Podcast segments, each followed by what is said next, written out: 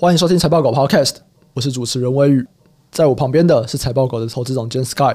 Hello，大家好，这是财报狗每周财经时事放大镜的单元哦。每个礼拜五的早上，我们都会来聊一聊这周股市的重大消息、各个产业的趋势，以及分享我们的看法。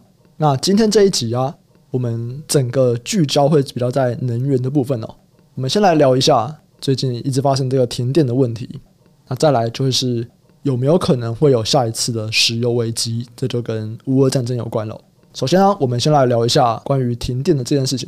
我看到的讨论啊，比起在产业或者是在经济上的，大部分比较是在政治上的讨论。大家都说，哇，政府到底认不认错你们的这个能源政策？包含说关于这个备转容量到底够不够这件事情，其实它就有蛮大的争议哦。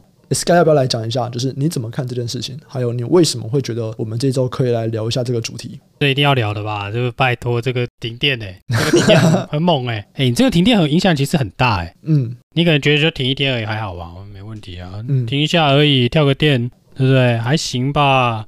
可是你看哦，中钢有讲啊，他停那个是有损失的呢。对。呃，因为这次主要停中南部嘛，嗯，所以中南部有很多，就是你可能是有需要电来生产的这些高炉吧，然后比较像是传统的这种比较需要巨大能源能耗的公司，哎，他们其实都有受到影响，因为它是突然跳的，而且停的时间又够长。那最有趣的是呢，它还跳完了以后呢，还停两次，就是它的那个傍晚的时候还有停。对他来说，机台可能不会坏啦，但是对它的生产的这个状况可能会出现问题嘛。运气好，虽然机台不会坏，但它这个不是机台啦，它这个可能就算是那种高炉啊，或者这种需要巨大热能的这些设备吧。它可能机台本身不会坏啦，但是它可能要重新加热或重新加温嘛，那你一定会损耗一些产能或者是一些耗材啦。嗯，对啊，所以这也造成了他们的这些产出有些受到影响嘛。可能今日营收就爆了，今日的获利就吐给人家了，这样。对啊，那你大家之前有人在提嘛？如果停的是科技厂，那就更麻烦啦。其实过去科技厂停电，可能大家比较有印象，可能是九二一吧。因为九二一那个没办法，但是那个一停电以后，大家生产效率损失的那个东西就非常多嘛。对啊，所以就是为什么电力稳定是一个很重要的东西，就对了。嗯，就是大家在评估要不要去那个地方生产，一定会评估电力稳不稳定。那关于这是跳电的原因呢？嗯，有人在讲说是因为电网不稳。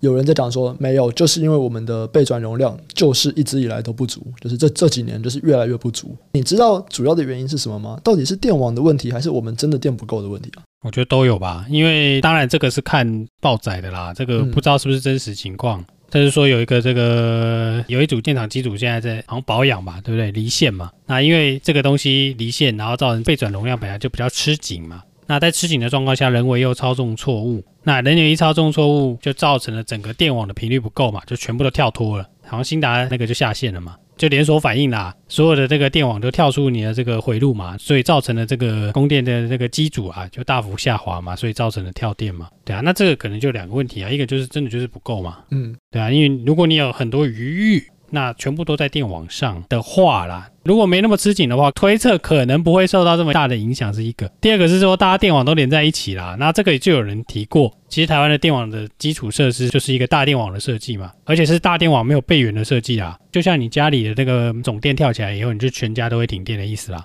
那你把国家当做是一个你家里的总电啊，你家里那个总开关啊，一个 breaker 跳起来就全部都停了，对，但这个在这个设计上是不合理的嘛。更直白一点，就是你没有备援啦。你有三个东西，譬如说电路、断路器，整个发电的机组，你只要有一个东西就坏了，或者说有个东西模仿选停止运作了，那你整个电网就跳起来。比较强健的电网或者说智慧电网就会有备援嘛，就是说你这三个东西里面有个东西坏了，它还还会有另外一个备援补上，所以让你的整个电网不会跳脱啦。之前有人在提说，其实台湾如果要做这些绿色能源啊，或者是这种多元的发电的来源的话，其实这个电网的投资是必要的，因为你就是要把它弄成像智慧电网，随时可以调度一样不一样的来源嘛。嗯，对，所以这两个都是有的。可是我们目前有看到政府在做相关的规划吗？电网这一块？有啊，就跳了以后就 就说要投资，对啊，隔天马上宣誓我们要投资电网，嗯嗯，就是我们这个电网投资不足，但这个东西就很难啦，因为以前这个叫几阶啊，四阶五阶嘛，忘记还是七阶忘记了，就是这个接电计划，就是什么南电北送这些有的没有的啊，这个东西光弄个开闭锁就弄了四五年了，对不对？规划到做好这边七八年，对啊，所以这个这个会有蛮大的阻力的，那需要很多时间去完成，嗯。可是不管怎么样啊，就是相关的股票，其实在这个东西一爆以后，也就开始涨了。涨了就只有太阳能跟风电啊，嗯，告诉你就缺电啊，让你很有感觉啊，马上跳电给你看，对不对？所以其实这个东西，虽然我们一直在讲说我们有在投资太阳能跟风电，但是无可避免的，这就是所谓再生能源的一大问题嘛，就是不稳定。我不知道我们讲过没有诶，就是关于储能这一块，因为其实它整个是一个 whole picture 啊。我们今天太阳能跟风电电没有办法储起来的话，它其实就会有这种间歇性能源的这个 issue 嘛，它就是会不太稳定。那可能就会发生像我们要用电的时候，它其实是没有电的，跟我们的这个用电的高峰时间，它可能是错开的。是，而且那个那天跳电的时候，高雄停两次，你知道吗？我不知道。高雄那个傍晚的时候又跳一次啊，嗯、那个有新闻有写了，就傍晚又跳一次，为什么？就是因为太阳能下线了，因为太阳下山了，大家的疑虑就真的就成真啦。对不对？太阳下山了，完全没有备援，就再跳一次啊！嗯，储能的功用在这里啊。其实我一直有想过，我们可以来讲一节储能啊，因为储能也是一个很大的主题，我们大概没有办法在财经史释放大镜这种单元里面讲完。上次我们讲就讲了一两个小时吧。不过储能我觉得是一个很有趣的主题啦。我们目前对储能的研究来说，应该都还是认为长期，它真的很长期。如果我们今天把整个台湾的能源啊发展分为几个不同的阶段。包含说，现在太阳能已经是一个蛮成熟的阶段了，就是陆续在盖太阳能厂嘛，那盖也都没有什么问题。那风电可能这个再远一点点，现在在做基础设施，还没有办法直接做到就是大量的风电厂兴起，因为我们还在做比较前期、比较基础的东西。那储能呢？储能可能在更后面哦，感觉起来可能要等到这一些再生能源的供电量都已经到一个比较大的规模了，才会开始慢慢的有储能的产生。那目前看起来，相关的规划其实也都是步调比起太阳能、比起风电、储能的规划步调其实是慢许多的。这个东西其实就会有点尴尬了，因为我看到很多网络上的人就是在说：“诶，政府到底认不认错？你们的能源规划就是有问题，认不认错？”我其实是觉得这些批评是有点道理。你说什么认不认错？啊，就算他嘴巴不认错，马上就说要那个啊，加大其他的投资嘛。嗯，这个综合我们总统的这个宣誓，离岸风电会落成的这个 pattern 就是列于预期嘛，对就是你可能速度就是会比较慢嘛。对对啊，那天然气的问题，其实我们也马上就遇到了，比我想的快非常非常多了。现在欧洲的困境就是我们未来的困境嘛。嗯嗯嗯，对啊，你现在这个德国所有这些州码头天然气全满了，对，怎么办？开核电啊？怎么办？我猜大家应该会慢慢开始能源就开始又转。往回转的啦，对啊，你天然气大国现在在打仗嘛，这跟这跟我们那个打仗之前有关系嘛，嗯，对啊，那你会不会开核电呢？核电是洁净能源啊，哎，德国要开了吗？他没有要开了，演你，演你，现在欧盟都在打预防针了，嗯，不然你天然气是爆喷诶，不是喷的也是爆喷诶，这真的是我们未来会遇到的困境诶，对啊，只是它超快就出现在这个现实世界，我是觉得，哎，这个世界也是蛮有趣的。所以关于这个停电的这个议题，你觉得还有什么东西是可以延伸的，或者是因为这些停电导致政府有一些新的作为，好吧？或者是他们可能加快了他们的步调？那这边有什么是可以关注的东西吗？我想还是这些发电的东西跟这个电网的东西比较少人讲啦。那我觉得可能电网的投资会加强。那电网的东西就是复杂的，诶，就是对电网几乎没有啊。讲那么好听，就做电网什么的啊，讲难听一点就拉电线嘛，拉大一点的电线啊，就电缆嘛。对对啊，那只是说你会从大电网设计变成小电网设计嘛？那你对这些公司来说，我们就以 very long term 来看的话，其实对他们来说是非常非常有利的嘛。假设我们本来回路只有一条，你现在变双回路或三回路，那不是很赚吗？对啊，只是说这是一个比较长线的规划了。但在公司的营收比例高吗？高啊！你是说做这种基础电力、做大电的这些公司，其实就是已经产非常非常久了。嗯，他们就基本上就是靠台电的生意赚钱嘛，对啊，那就靠这些电力的东西。可是电力的基础设施早就已经盖的差不多了嘛，嗯嗯，对不对？还有好几年几乎都没有这些换什么配电盘啊，或者说改这个电路啊，盖新的开闭锁啊，升压站啊，其实好多年没有这样的投资了啦。其实我们之前看那个绿能要起来的时候，就觉得这东西会起来，只是说它的起来的幅度，那什么时候会有比过往更多的需求会出现？对啊，那目前看起来搭配的多元能源的这个需求啦，看起来是有机会成为一个配套就对了。哦，好，这个我们说不定之后也可以整理一个主题来跟大家讲，看大家比较想要听储能，还是比较想要听电网。其实两个应该是蛮。应该有蛮多人注意到的啦，对啊。好，想听的人可以到社团里面去留言，我们再来决定看看要不要出这样的一集哦。那再来啊，我们就来讲一下关于石油的问题。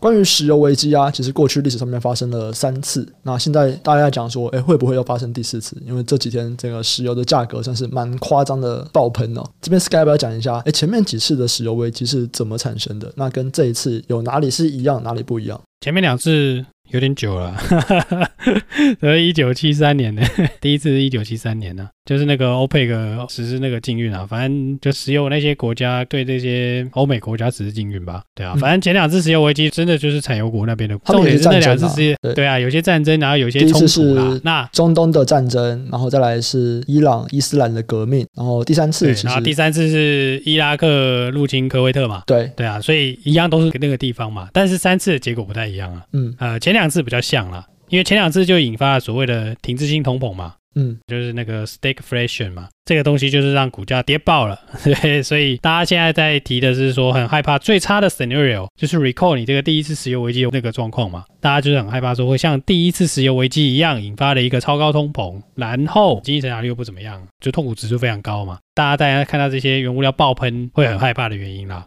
其实也有人在社团里面叫我们去讲停滞性通膨，所谓的停滞性通膨啊，就是讲说我们的经济不再成长，可是物价竟然不断的上升。那这个其实就是会带来可能企业的获利衰退啊，那民间的消费支出会变得低这样子。那你自己会觉得发生这样的情况吗？你说我自己看哦，我是有做一些研究啦。那这讲的有点难呐，因为这个有点跟经济学，这个很多人在研究嘛。像以前著名的一条曲线叫菲利普曲线嘛，就是通膨跟那个失业率有抵换关系嘛，就是一正一负啦。这样讲好了。那这个东西就跟那个有关系啊，它等于是碾爆了这个东西，因为失业率越低，理论上你 GDP 要越好嘛，对，对理论上啦，对对啊，我其他条件不变下啊，对啊，所以这个东西你高通膨代表说你应该是大家非常兴奋啊，大家赚很多钱，所以失业率应该很低啊，但不是，它失业率很高，这个东西就有很多人去写论文去探讨嘛。其实我在看有一个经济学家的什么评论吧，他的评论很有趣啊，他就是分享了很多论文，那就是其实过往很多人去做这样的研究，一来啦。过往的那个时间点的 GDP 是相对来说，就是成长性是相对差的啦，我们只能这样讲啦。嗯，那再来是说政策的摆荡是比较大的，因为福克啊好像是狂升，然后再狂降。我说那个先狂升起再狂降起啊，造成了大家对这个东西的预期不稳定。那比较近代的看法就是说，当年 Fed 没有办法去控制大家的预期啊，就是大家预期心理是，哎，你到底是这个高通膨到底是 transition 还是这是一个永久的通膨？你如果让大家都觉得这是一个，就是通膨是会一直高通膨，你对这些消费会有一些抑制嘛？所以造成了这整个石油危机之后出现了这样的状况嘛？对，那你可以看这些费的有一些经济学家的论文，他们的看法就是说，哎，你现在就是要看你怎么去调试这个大家的预期嘛？因为现在的主流的经济学派都是走预期学派的嘛，比如说理性预期啊。或者是说你要怎么去调查大家的预期，然后你去运用政策去引导大家的预期嘛？对，那所以现在看起来就是说，哎，大家经历过了这些 Fed 啊，或者是中央央行啊，他们经历过好几次的失败，两次的失败，那第三次石油危机科威特那个时候就处理的就不错嘛。对，所以看起来出现这样的几率是相对低的，因为经过前面两次的失败，那他们有因为这样子，然后做不断的研究，那当然这里面有很多论文，那讲出来可能大家就直接睡着了。但是我们可以用更简单的方式是说，哎，经过这样的研究，或者是说经过他们的这个中国人讲复盘，对不对？大家看得到说，哎，过去的失误。所以之后这两次的这个处理应该就会相对比过去好，但还是有我们不能排除它会处理失当，但是看起来就是因为有了过去的失败经验，所以会有比较有几率往好的方向发展了，就是说不会出现同时停滞性通膨了。其实关于费德的做法，我们之前也讲过了，但我是觉得他们真的是有在进步的，就是真的虽然很多人讨厌说，不管是美国政府财政部或者是费德他们去干预金融市场。有些人就会说嘛，你们的干预其实造成了未来更大的灾难。但其实我们如果就单纯去看疫情，如果回到二零二零年那个时候之后的疫情的状况，其实我觉得大家的做法真的就是从二零零八年里面我们学到的新的教训吗？所以他们可以很快的把这个经济稳定住，让我们虽然面对了这样的疫情，然后封城啊，整个经济有点停滞，可是并没有陷入到一个很大的衰退这样的状况。我是觉得大家真的是有在进步了。你说石油危机从前两次学到教训以后，诶，第三次其实就比较没有那么严重的经济影响。那当然了，每一次的情况不一样，我们也不能说诶，这次就不会有。起码我自己感觉是，其实这些经济学者他们的确是有从过去的历史上面学到东西，然后有些东西的确是在接下来的事件里面是处理的还不错的。对啊，尤其是工具的展现，其实工具越来越多了嘛。其实我觉得他们已经比我们以前在上学的时候，以前在研究所的时候研究看的这些经济学强太多了。对啊，对啊，以前要教你的什么月度资料哦，他现在哪有在管你什么月度资料，直接就大数据丢一丢就算出来啦。我说大数据是说就是比较高频次的资料嘛，对不对？你可能消费人家信用卡资料，人都蛮拿得到。世界的进步是非常快的嘛，那你从二零二零年那个，你看它急速那个挹注流动性，就知道那个零八年的那个失败。造成那个经济这么大的动荡，他知道了以后，这些动作就加快了嘛。嗯，所以就出现了一个超短的这个紧缩期嘛，或者说衰退期嘛。没错，然后很快就回来了。对，所以其实真的是每次都会不太一样，因为你应对的人的这个方法也会改变嘛，对啊。但每一次危机也都不同。嗯，看起来是哎，如果你是只是纯粹就是说针对这个停滞性通膨这个东西，那我会认为是说，哎。其实大家应对方式不断的改变，那不断的吸取过去的教训，那这样的东西再次出现的机会是低的嘛？嗯，那每一个时期不一样，你现在如果减少了货币的刺激，那之后可能看起来就是，如果财政的刺激能够接上来，那其实未来的成长还是有，就是说 GDP 成长，失业率不会这么高，那这个基底就是已经看到，就是有可能就是在那边了嘛。所以因为大家怕就是怕这个啦。我们在讲停滞性通膨的时候啊，一部分是物价上涨嘛，那另外一个条件就是我们经济没有成长。我们经济可能就是持平，甚至是衰退。前面几次的停滞性通膨造成的时候啊，在发生停滞性通膨前，经济就在衰退了吗？经济就持平了吗？还是他们其实当时的经济成长都还不错？当时都还行啊，只是就是因为那个油价就像火箭一样射出来，嗯、然后他们就死了。哦，所以是油价上去之后才有问题。对，因为一九七三年。我不知道大家知不知道这个 Nifty Fifty 啊，就是漂亮五十行情。嗯，那个时候是一九七零到一九七二。嗯，第一次石油危机一九七三嘛，直接就崩爆了。哦，对啊，所以这个东西其实我觉得就是之前一定是有不错，所以才会跌嘛。对啊，就是因为这个 Oil Shock 啦。对，这个一般经济学都会讲那个总和供给冲击啊，然后造成什么总和什么需求曲线移来移去的这个嘛。过去小时候考经济的时候都是这样嘛。对啊，我的总归来说就是，哎，其实当时的状况也是不差啦。我相信现在有很多新的解释嘛，爱大的讲法就是，哎，成长力还在增加嘛，对不对？那有适当的政策补助，那你这个经济增长就是可以持续嘛，嗯，对不对？虽然会回档，但是还是可以持续嘛，也可以用另外一个方向去解读啦。好，那关于这次这个石油危机，或者是可能会有停滞性通膨的状况，你这边还有什么看法，或者是想要跟大家补充的吗？就目前来看呢，我们看几次前几次的这个状况，我们推估了嘛，对不对？这东西没有什么一定的啊。你说股价跌了，其实也跌十几趴了嘛。新兴市场已经开始感觉就是被低配了，对，就是因为这个全球市场杀爆了嘛，那新兴市场也开始低配了。你说这种都是我们目前的看法啦，对啊，那我们会随着这个战争的演进不断的去调整就对了。你永远不知道这个战争会打多久啊。嗯，假设如果真的高油价超级久，或者是它打到这个油价已经就是疯狂了，对不对？这也是有可能的啊。那我们只是说，就目前可以看到过往的状况来看的话，可能是这样啊。对啊，那我们还是可以不断的有新的资料来，然后我们不断的评估，不断的去检视自己的看法有没有错吧？我只能这样讲啊。对啊，因为很多人都会觉得这种东西一定是你可能讲出来就一定对，但没有这种事，绝对没有什么东西是一定对的啦。好，所以以上啊，大概就是 Sky 的一些看法。如果这样总结起来啊，会觉得我们的确在控制这个风险上面有比以前来的更为进步。那现在也还没有明显的证据在说我们的经济就会停滞成长，可是这件事情还是要看看这整个战争会发生多久，然后不管是在各个原物料上面，他们的价格，那其实也不只是俄罗斯啦，包含说像欧佩克他们那边的行为，那美国对于页岩油他们的一些行为，其实都会影响到整个经济的发展，或者是我们讲的石油的价格，所以它其实是非常动态的一个状况，至少以目前来看，偏向于经济停滞的讯号是比较弱的。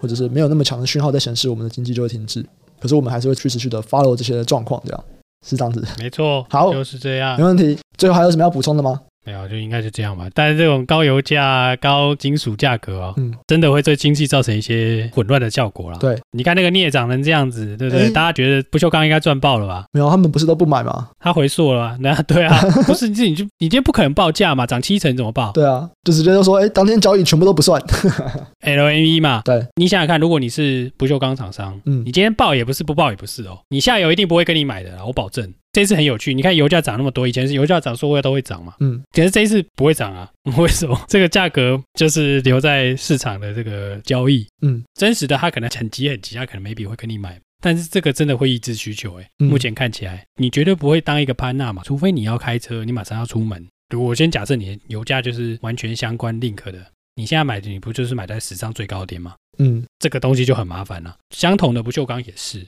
如果你下游急需用不锈钢，那没办法，硬着头皮用了。对，那如果你可以等，你会不会等？嗯，等够久了，那很多东西就会变啦。这种东西，你说你有什么定见吗？很难啊，因为我说实在，应该很少。我自己都觉得，我自己都没有遇过这种镍价爆喷，喷成这样子。有喷过，但没有喷的这次这么夸张。嗯，所以这种东西我都觉得是很少人会有这种很武断的，所以说啊就是这样啦。我觉得那个机会很低啊，所以应该要持续观察它对这个产业的冲击，因为这个冲击真的是不小啦。就是目前得到的，不管是我们阅读的资讯啊，或者是我们得到报章杂志，都会觉得说，诶，这个看起来短期的确对对需求有些压抑。那接下来就是看说它能不能，如果这个状况解除了，或者说这个状况缓解了，那或者是说产业有新的 solution，不然其实这种超高的通货膨胀，短期急速的，嗯，一定有影响。好，接下来就让我们持续的关注。然后还有前面我们讲的电网跟储能，有兴趣的人欢迎到我们的社团里面去讲一下。对，你们有兴趣吗？还是？你们特别想要听什么主题？